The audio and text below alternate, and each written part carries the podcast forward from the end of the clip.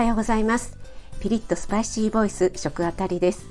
今日もピリッとスパイシーなトーク聞いてくださってありがとうございます。今日のスパイシートーク旅でのやらかし話夫編ということでですね。これは食あたり枠じゃなくてもいいかなと思うような内容なんですがお話しさせていただきたいと思います。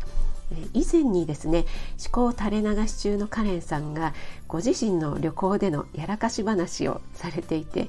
ちょっとね宿泊の旅館を間違えてしまったっていうお話でねその時にうちの夫もやらかしたことがあるっていうコメントをさせていただいたので今日はそのお話をしたいと思います。えー、夫はですね海外旅行が大好きで今はねコロナ禍でずっと行かれない状況なんですけどもなのでこれは11年か12年ぐらい前のお話になります。え確かグアム旅行での出来事だったと思います。えレンタカーをね予約していたんですね。なんですけどもその予約した予約表を旅行の出発する当日まで準備してなくてですね当日の出発がかなり朝早かったと思うんですけどもその出発の日になって朝早く起きてね、えー、職場まで行ってそれをねプリントアウトしてくるって言ったんですね。で朝5時前ぐらいだったと思うんですよね。で夫は朝結構弱いタイプなんですよ。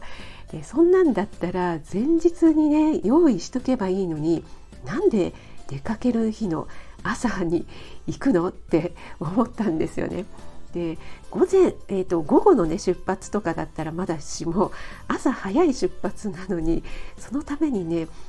またまた随分早くね朝起きていや非効率的だなとかって思っていましてで出発にねもし間に合わなかったらどうすんだろうとか思いながらちょっとやきもきしながら待っていたんですね。そしたらまあ何十分かして帰ってきてで「あ大丈夫大丈夫、うん、もうバッチリプリントアウトしてきたから」って言うので まあ私も確認もしなかったんですけど「あじゃあよかったよかった」って言って、えー、飛行場に向かってで予定通り無事グアムに着きました。はい、でグアムに着いて空港にあるレンタカーレンタカーのカウンターでですね、えっと、ちょっとじゃあ手続きしてくるから待っててっていうので、えー、ちょっとね前の方の椅子に座って待ってたんですね。でなんかあの見ててもレンタカー屋さんのそのカウンターのねお姉さんとのやり取りの様子がどうもおかしいんですよね。でその間に、えー、夫がプリントアウトしたその予約表を見せながらそのお姉さんがですねああだこうだ言ってるんですね。でまあ夫がそれを見ておお! 」とか言ってなんかこう笑ったりしてるんですよね。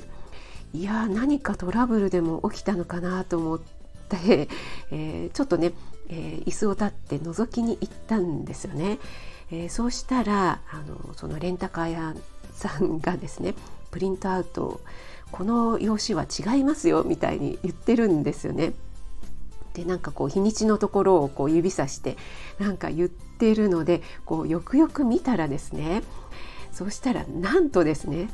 その2年くらい前にロサンゼルスに行ったんですけどもその時に予約したレンタカーの予約表だったんですね。でえー、ってなってで日にちも違うし、ね、年もね違うし行き先も違うしねえどうしたの？って思って当日の朝ねわざわざ職場までプリントアウトしに行ってですよ。いやもうバッチリバッチリって言ってプリントアウトしてきた予約表がこれかって思っていやーこの人ある意味すごいなって思ったんですよね。でしかもね、えー、本人は全然慌ててないんですよね。もうその お姉さん相手にちょっとまあ英語で「おお」とかって「いやちょっと間違えちゃったな」みたいな感じなんですよね。でまあレンタカーの方もね、まあ、こっちのパソコンの方にあの入ってる予約がね入ってて確認取れてるからまあいいけどみたいな感じでちょっともう明らかに苦笑してるんですよね。でまあその時はねあの無事ね、え予約していた車が借りれたからね。まあいいんですけども夫もですねいやーおかしいなまあ予約できてたからいいじゃんみたいな感じで、えー、そういうね、えー、全く動じない人なんですね。はい、えー、今日はですね旅でのやらかし話夫編ということで、えー、私のポンコツ話もですねいっぱいありそうなんですけども、えー、思い出してみたんですけど覚えてないんですよね、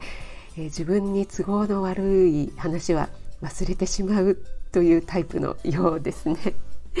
はい。スパイシーボイス食あたり今後も不定期に登場します。フォローいいねで応援していただけると嬉しいです。それでは今日も良い一日となりますように気をつけていってらっしゃい。